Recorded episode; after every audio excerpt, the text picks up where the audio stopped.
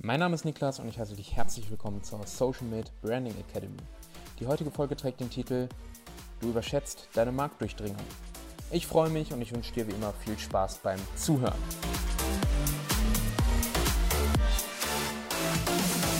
Die Idee zur heutigen Folge, zum heutigen Thema habe ich bekommen, als ich äh, mit dem Nikolas mich unterhalten habe. Nikolas ähm, seit Beginn des Jahres auch Kunde bei uns. Ähm, davor nur bekannter gewesen, aber auf jeden Fall geiler Typ, ja. Produziert äh, eigenen Rum und äh, macht das wirklich, also der Stoff ist richtig gut, kann ich nur empfehlen. Ähm, ist sehr, sehr, sehr, sehr geil. Jedenfalls, wir machen seinen YouTube-Kanal und wir haben uns dann so ein bisschen unterhalten. Er sagte, ähm, er hat da so eine neue Tasting-Box, die er gerne rausbringen möchte und hatte auch schon mal eine rausgebracht. Er möchte jetzt aber warten, bis er die Tasting-Box tatsächlich rausbringt, bis alle Produkte in dieser Tasting Box aus seinem Hause stammen. Also Stand jetzt wäre es drei andere Rumsorten, glaube ich, und ähm, drei Rums, die äh, ja von ihm kommen. Und ähm, erst im August oder so ist er in der Lage dazu, eine zu machen, die tatsächlich dann auch äh, mit ausschließlich Produkten aus seinem Haus ist. Und ähm, er sagt halt so, also sein Argument war so, wenn ich die jetzt rausbringe, dann kaufen die Leute im August diese Box mit den Rums nur aus meinem Haus ja gar nicht mehr. Ähm, ich habe mich da mit ihm ein bisschen drüber unterhalten und äh, ganz nebenbei, also neben dem Argument, dass natürlich diese Tasting Box, da sind so richtig kleine Fläschchen drin ähm, mit dem Rum, ähm, dass die wahrscheinlich ausgetrunken sein wird bis August, äh, gibt es da auch ein paar andere Punkte und das hat mich aber wunderbar inspiriert, eben die heutige Podcast-Folge zu machen. Ähm, denn hinter seinem Gedankengang steckt, das kann ich sagen, weil ich Nico ganz gut kenne, steckt dieser Gedanke der, davon, ähm, von den 100% Marktdurchdringung, die er erreicht hat. Also, äh, dass sich alles wirklich nur noch darum dreht, äh, diese Tastingbox zu kaufen. Ähm, und das können andere Unternehmer ganz genauso gut. Also Nico ist da jetzt wirklich nicht der Einzige. Ähm, das hat auch nichts damit zu tun, dass eben da eine Tastingbox rausbringt, sondern egal wohin man guckt, ähm, sind Unternehmer ganz häufig ganz, und ich will jetzt bloß nicht Nico diskreditieren, ja, super geiler Typ. Ähm, aber überall, wohin man schaut, sind Unternehmer wirklich ganz groß darin, sich selber für den Mittelpunkt der Erde zu halten. wirklich so, also egal, wo man hinschaut und egal mit wem ich spreche, ist wirklich sehr häufig der Fall, dass wir sagen, yo, lass mal das und das online stellen und das schlägt auch wieder so in die Kerbe von meiner letzten Episode, aber äh, irgendwie gibt es da wirklich, ist das ein, ein, Buch mit vielen Seiten, mit vielen Kapiteln. Ähm, da ist eben diese hohe, ja, hohe, diese hohe Ablehnung dagegen, äh, etwas einfach mal rauszuhauen, etwas einfach mal zu machen, weil man denkt, hm, dann sehen das ja alle und was, wenn ich danach noch in der Lage bin, was Geileres zu machen. Das Ding ist aber ja, bis auf im deutschen Markt Leute wie Dieter Bohlen, im internationalen Markt Künstler wie Justin Bieber oder whatever, ja. Wobei selbst der nicht eigentlich. Ähm, aber bis auf solche Leute hat ja eigentlich niemand die 100% Marktdurchdringung. Also man geht immer davon aus, wenn ich das jetzt online stelle, dann sehen das ja alle und dann ist alles, was danach kommt, muss dann in der gleichen Richtung sein. Deswegen, das ist auch so dieser aufgebaute Druck, der da zustande kommt. So, ja, wenn ich das jetzt veröffentliche, dann muss das perfekt sein, weil dann sieht das ja jeder und wenn ich danach was anderes sage, dann äh, steht das damit im Widerspruch. Stimmt zwar, ganz neben der Tatsache, dass man die Posts auch wieder offline nehmen könnte, theoretisch, äh, bin ich jetzt kein Freund von, aber ginge, ähm, ist es ja so, dass das nicht mal der, also das entspricht ja nicht mal der Mechanik von Social Media. Wenn man jetzt was postet, ähm, und das ist selbst auf YouTube so, aber dazu kommen wir gleich, wenn man jetzt was postet, dann ist das ja nach spätestens zwei, drei Tagen nirgendwo mehr ein Thema. Bei LinkedIn kommt es manchmal noch vor, dass Beiträge von vor zwei Wochen, vor drei Wochen äh, eben hochgehypt werden, aber generell sind diese Posts einfach schon nach ganz kurzer Zeit kein Thema mehr. Keiner, keiner erinnert sich mehr daran. Ähm, bei YouTube ist das Ganze ein bisschen verlängert. Ähm, da, also was nicht nur ein bisschen, sondern da sind die Videos relativ lange da, aber auch da kann man eben Version 1 und Version 2 und so weiter machen. Auch da kann man Videos offline nehmen, wenn man jetzt wirklich was ganz Furchtbares gesagt hat, was gar nicht stimmt. Aber ansonsten kann man auch da ähm, einfach dann in den Titel beispielsweise reinschreiben, hey, es gibt eine neue Version oder äh, in die Beschreibung beispielsweise auch. Also überall ist es möglich zu sagen, ey, es gibt jetzt hier eine neue Version von meinem Ding. Und zum Zeitpunkt der Veröffentlichung, egal wann du veröffentlichst, hast du immer noch nicht das Maximum an deiner potenziellen Reichweite erreicht. Es ist einfach so, weil ansonsten wärst du Millionär. Wenn du Millionär bist und zuhörst, gerne mal kontaktieren. Wir machen gerne YouTube-Videos für dich. Nein, Spaß.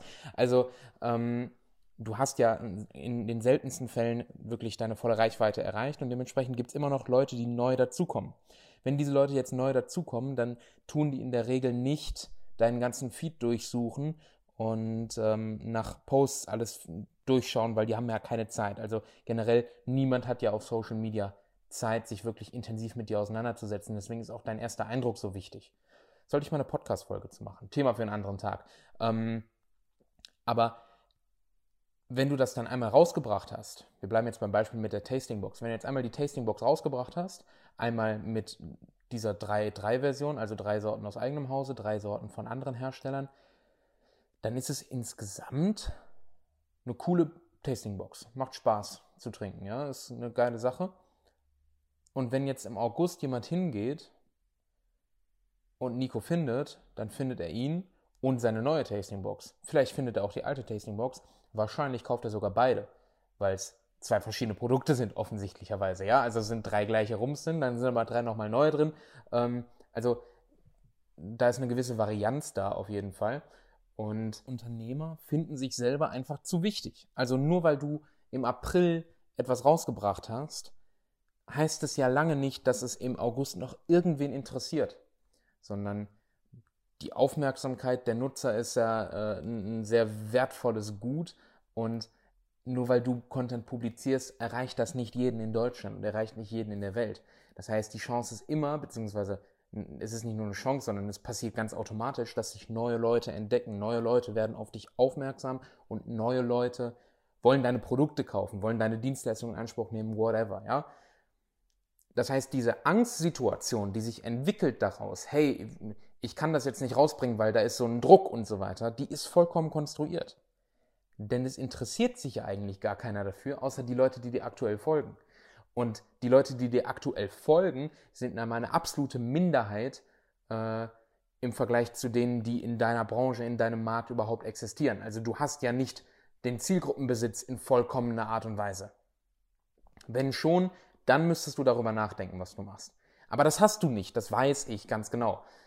Weil sonst würde sich das Kartellamt mit dir beschäftigen. Und mit diesem Hintergrund, mit diesem, mit diesem Wissen dabei, kann man einfach ganz sicher sagen, okay, ich kann das jetzt einfach mal posten, ich kann jetzt einfach mal dieses Produkt rausbringen, ich kann jetzt einfach mal diesen Service launchen und wenn ich merke im Verlauf der Zeit, hey, das funktioniert so nicht oder ich habe noch was Cooleres, was ich obendrauf anbieten kann, dann brauche ich keine Sorge haben, dass es dann nicht niemand mehr will, weil alle ja schon das andere haben. Einfach weil man mit dem anderen noch lange nicht alle erreicht hat, die man hätte erreichen können. Also diese, diese, diese Furcht vor der Kannibalisierung des eigenen Marktes von einem selbst, die ist vollkommen konstruiert, die existiert so, also diese Kannibalisierung existiert so nicht. Man kann sich seinen Markt nicht selber sättigen. Das funktioniert nicht, weil es gibt immer neue Leute, die darauf aufmerksam werden, neue Leute, die in die Branche reinkommen, neue Leute, die in der Branche was gründen, sodass immer irgendwie genug für alle da ist. Selbst wenn du Konkurrenten hast. Ich sehe Konkurrenten wirklich nicht als Konkurrent, sondern ich gucke, hey cool, was machen die, was bieten die für Services an, was können wir davon vielleicht auch adaptieren, was sollten wir davon zusätzlich anbieten, wo bieten die besseren Service als wir. Aber ich weiß, dass überall genug Kunden da sind, weshalb auch noch fünf Social Media, äh, äh, Moment, fünf ist echt eine niedrige Zahl.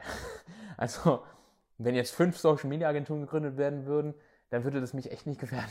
Aber wenn noch 50.000 Social Media Agenturen gegründet werden könnten, es würde uns nicht gefährden, weil es sind genug Kunden im Markt. Und so ist es in deiner Branche 100%ig auch.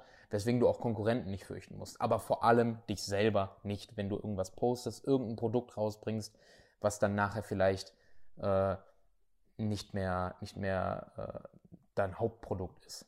Und genauso ist das mit äh, Fehlern in Posts, genauso ist das mit, ähm, ja, mit der Ausführlichkeit von Sachen so, ja, aber wir decken da ja das noch nicht ab, wir decken ja dieses Thema noch nicht ab in diesem Post, wir müssen ja das noch dazufügen und so weiter und so fort. Nee.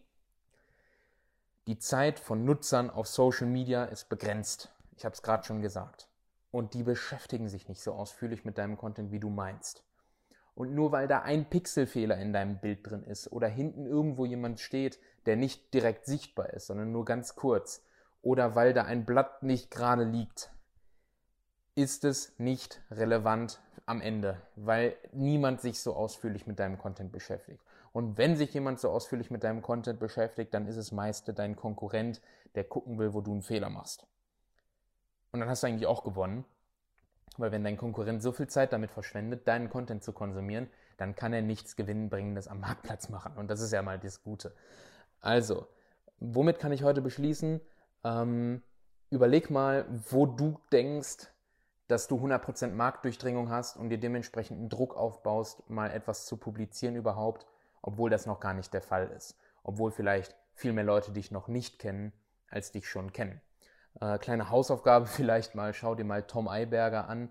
Der ist äh, wirklich, also äh, ich kann ihn nicht leiden, ja, aber der ist wirklich das Idealbeispiel dafür, dafür, dass man so viel Scheiße bauen kann, wie man will eigentlich, weil man immer noch nicht 100% Markt, der, Marktdurchdringung hat. Donald Trump, das gleiche Beispiel, gut, den kennt jetzt, jetzt vielleicht jeder, ja, aber bei Tom Eiberger kann man es wirklich gut durchgucken, so, die laden Videos hoch, die laden Vlogs hoch, wie sie Vertrieb machen und was sie da im Vertrieb machen und wie sie die Leute richtig pressern dafür, dass sie jetzt bei ihnen kaufen und trotzdem kaufen immer mehr Leute bei ihnen. Die machen ihr ganzes Vertriebssystem, zeigen die und es gibt trotzdem Leute, die bei ihnen kaufen, obwohl sie das sehen. Ne? Also äh, auch so ein bisschen te zum Thema Offenheit. Die zeigen halt alles. Ich gehe nicht d'accord mit dem, was sie machen, aber es funktioniert. Und viele Leute gehen nicht d'accord mit dem, was die machen, aber es funktioniert trotzdem. Weil eben Leute das sehen, äh, das, das nicht sehen und darauf dann eben anspringen oder weil Leute das sehen und vielleicht sogar auch cool finden. Deswegen löse mal diese Krampfhaltung zu deinem Content, zu dem, was du online stellst. Und naja, nicht mach einfach, aber eigentlich schon, mach einfach mal. Denn du hast morgen die Chance, neue Leute kennenzulernen, die noch nie was von dir gehört haben und die das, was du gemacht haben, nicht kennen. Also dieser Spruch, das Internet vergisst nie, stimmt zwar, aber mittlerweile ist so viel im Internet, dass das Internet schon echt lange überlegen muss, beziehungsweise die Nutzer schon echt lange suchen müssen, um das zu finden, was das Internet nicht vergessen hat. Also, das war's mit der heutigen Folge. Ich freue mich wie immer, dass du dabei geblieben bist. Apple-User gerne eine Bewertung hinterlassen, da freue ich mich sehr. Und ansonsten äh, leite diesen Podcast gerne an die Freunde weiter, denen du ein bisschen Inspiration im Branding geben willst, die vielleicht ähnliche Probleme haben, bei denen du das auch beobachtest, mit denen du darüber gesprochen hast, dass sie ähnliche Probleme haben, ähnliche Inspirationen suchen und vielleicht kannst du deinen Freunden da damit helfen. Vielen Dank, dass du bis hierhin zugehört hast und ich freue mich auf dich in der nächsten Folge der Social Made Branding Academy.